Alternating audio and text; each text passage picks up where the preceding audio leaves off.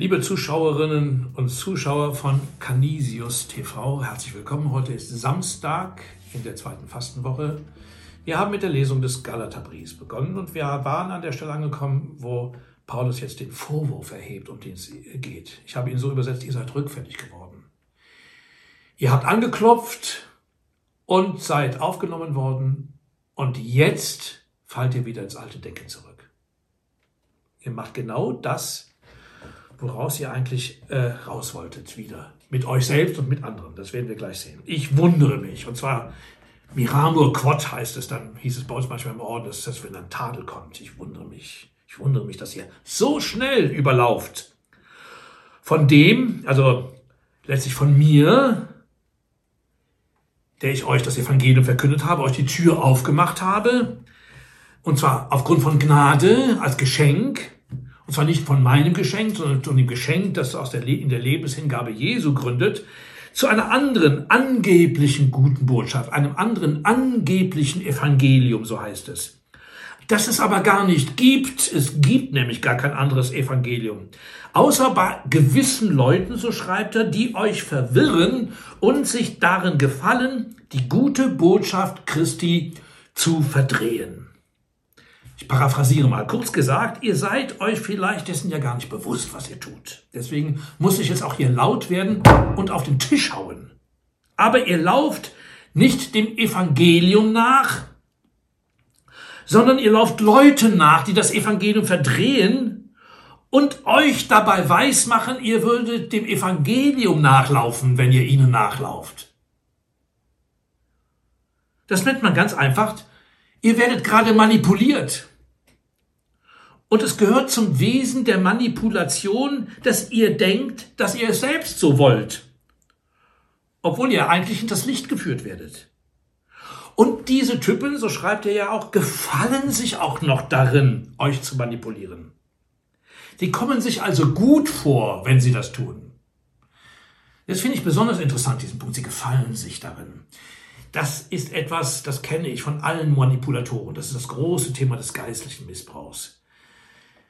Schlimm sind ja schon einmal die Zyniker, die selbst nichts glauben, aber andere dazu bringen, Quatsch zu glauben, um Macht über sie zu kriegen.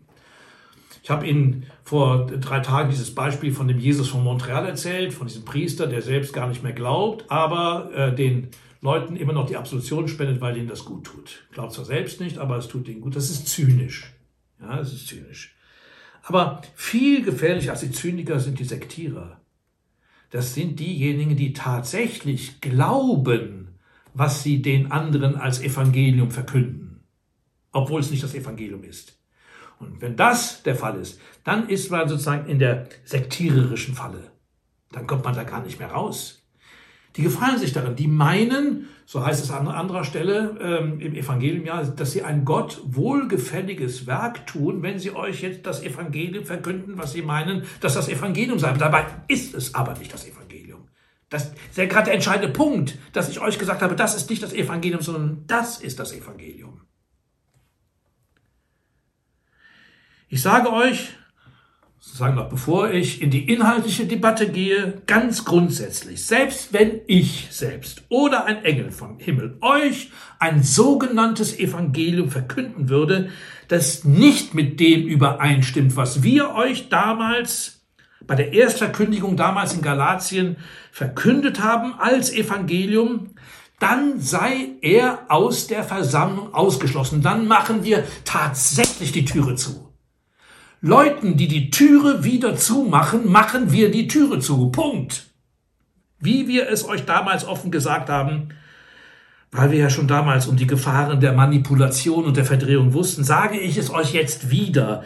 Wenn einer von euch ein sogenanntes Evangelium verkündet im Widerspruch zu dem, was ihr übernommen habt, dann sei er ausgeschlossen.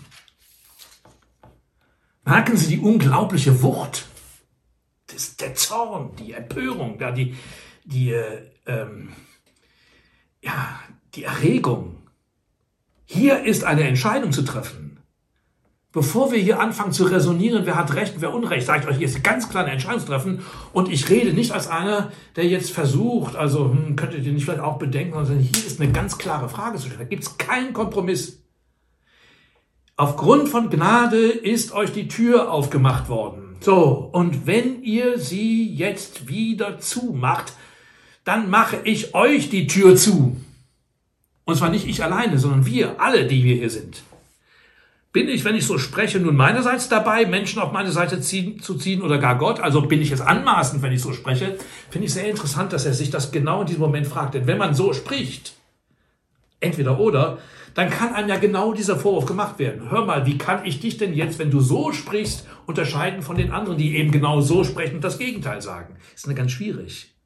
Also er weiß darum. Und das finde ich interessant, ist ein erstes Kriterium dafür, warum der, der, der Paulus eben klug ist. Er hat ein selbstreflektiertes Verhältnis. Er ist sich darüber klar, dass er in dem Moment, wo er mit Autorität spricht, genau in die Falle hineintapsen kann, in die äh, äh die anderen hineintapsen, die dann wiederum die Galater äh, äh, in dieses falsche Evangelium hineinziehen. Geht es mir also doch vielleicht um mich, könnt ihr fragen, und nicht um das Evangelium? Bin ich also nur sauer, weil ihr jetzt anderen folgt? Bin ich in meiner Eitelkeit gekränkt? Ist es das? Klar, das kann man immer sagen. Ich weiß, kann man genauso wie damals äh, die, äh, äh, die Schriftgelehrten Jesus gesagt haben, mit Hilfe von Dämonen treibt er Dämonen aus. Macht eine gute Sache, aber mit Hilfe von Dämonen, also ist die gute Sache eigentlich keine gute Sache. Das ist ein Totschlagargument. Und das kann man immer anbringen, um einer Entscheidung zu entgehen. Ihr könnt ruhig sagen, aha, der ist in seiner Eitelkeit gekränkt, weil wir jetzt von ihm abtrünnig werden, dem geht es gar nicht um das Evangelium um sich. Okay, wenn er es sagt, dann sagt es, kann ich nichts mehr gegen sagen. Totschlagargument. Aber ich versuche nicht, mich bei Menschen beliebt zu machen. Nein, darum geht es mir nicht. Wenn ich zusätzlich zu meinem aufgetragenen Dienst mich bei Menschen beliebt machen würde, dann wäre ich nicht Diener Christi. Da müsst ihr euch jetzt entscheiden.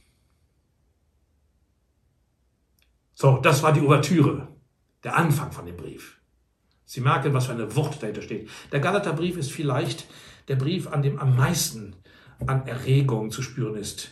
Und in den beiden Korintherbriefen gibt es auch Stellen, wo der Paulus also richtig aufschäumt und äh, die unglaubliche äh, emotionale Wucht dieses Mannes sichtbar wird. Das ist einer der Gründe, warum ich sage, ich hätte nicht so gerne mit ihm gelebt zusammen. Der konnte also richtig äh, hart werden. Äh, und mir ist dann lieber dieser versöhnliche Paulus, äh, der versöhnliche Petrus lieber, der auch mal schwankt und wankt und, äh, und manchmal eher zögert. Wir werden auch eine Stelle im Galaterbrief sehen, wo er sich mit diesem zögerlichen Petrus auseinandersetzt. Aber das ist eben die Kraft, die Wucht dieses Paulus. Und das ist ganz am Anfang des Christentums äh, sozusagen das Feuer, das das Christentum ausgemacht hat. Das Begegnen, das sehen wir hier im Galaterbrief. Ja, worüber können wir beten? Ja, vielleicht doch einmal darum, dass es im Christentum wieder sowas wie Feuer gibt, das auch wirklich zur Entscheidung herausfordert und nicht einfach nur besänftigt und Konflikte kleinredet, Schwamm drüber und Harmonie draufsattelt auf die Gegensätze und auf die Entscheidungsfragen, die es zu entscheiden gilt. Ich danke Ihnen für Ihre Aufmerksamkeit.